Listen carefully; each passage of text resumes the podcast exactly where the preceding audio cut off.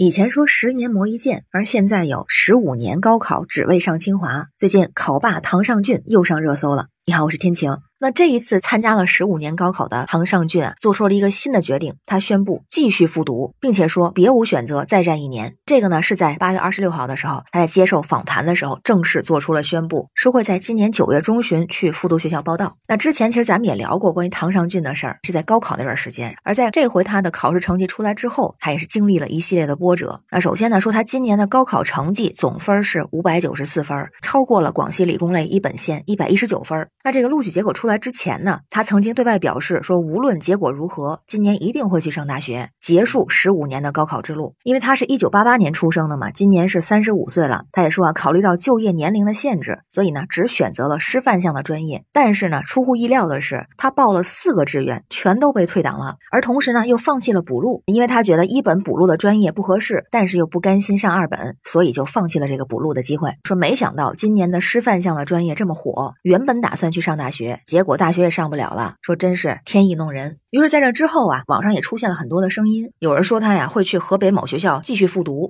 而在几天之前呢，唐尚俊还在社交平台上辟谣了关于复读的相关传闻，说没去某学校复读啊，也没有去之前有人说到的补习机构当辅导老师。那是不是继续复读呢？要研究新高考题目之后再决定。因为在这个过程中，他也纠结过呀，说此前被退档的时候嘛，他一度犹豫未来的选择，就说了这两条路是各有利弊。如果是就此放弃的话，那就回家务农。之前十几年的努力会付诸东流。如果再战一年，就会遇到一个新的情况，因为明年是新高考改革的第一年，挑战很大。而这一次，当唐尚俊这个新的决定出来之后，网友们又是热议纷纷，大家对他的态度依然是截然相反。有人表示非常的佩服他，就说这个输赢不重要，佩服他那份执着和勇气。有支持他的朋友还引用了一个很特别的词儿，叫“钝感力”，迟钝的钝啊。网上这个解释是这么说的，他是说呢，一种大智若余的人生态度和人生智慧。它是由一位叫做渡边淳的日本作家提出来的。那虽然用了迟钝的钝这个字儿啊，那钝感力它强调的是对困遇的一种耐力，是厚着脸皮对抗外界的能力，是一种积极向上的人生态度。有网友就认为啊，唐尚俊就具备钝感力，也符合其中的一些铁律啊，比方说认定目标，即使失败仍要继续挑战，坦言面对流言蜚语，总是表现出很坚定的样子嘛。比方说他对没有实现的清华梦总是不甘心、不服气、放不下。而表示反对的声音呢，觉得这不是什么钝感力，因为钝感力还有一些基本的。支撑素质，比方说自我认知力，能够清晰的知道自己优势是什么，能做什么，要往什么方向走，能够判断自己的优势和劣势，清晰的找准自己的位置。说如果是这么来说呀，唐尚俊可不是，因为他也自己说了，执念太深，深陷加引号的泥潭，进退两难。他自己都说过，有时候躺在宿舍里看着床板，会有一种后怕的感觉，怎么这么多年还在学校宿舍里，像做了一个很长的梦。那有不少网友留言说啊，人生不如意十有八九，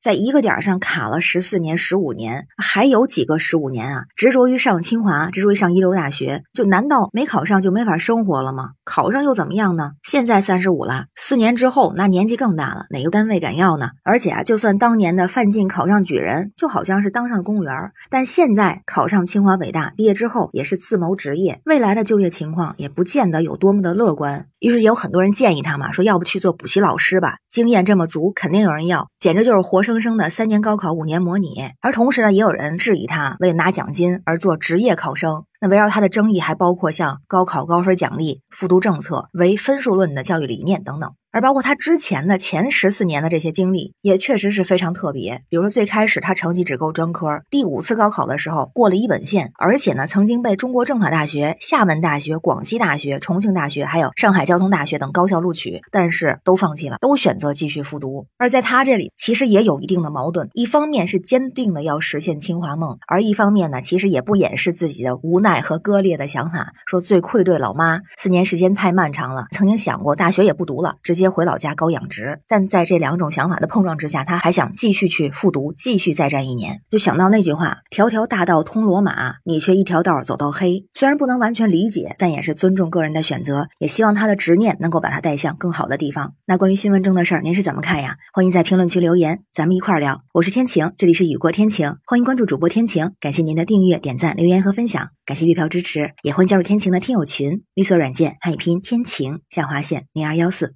生活不易，每天努力，加油，拜拜。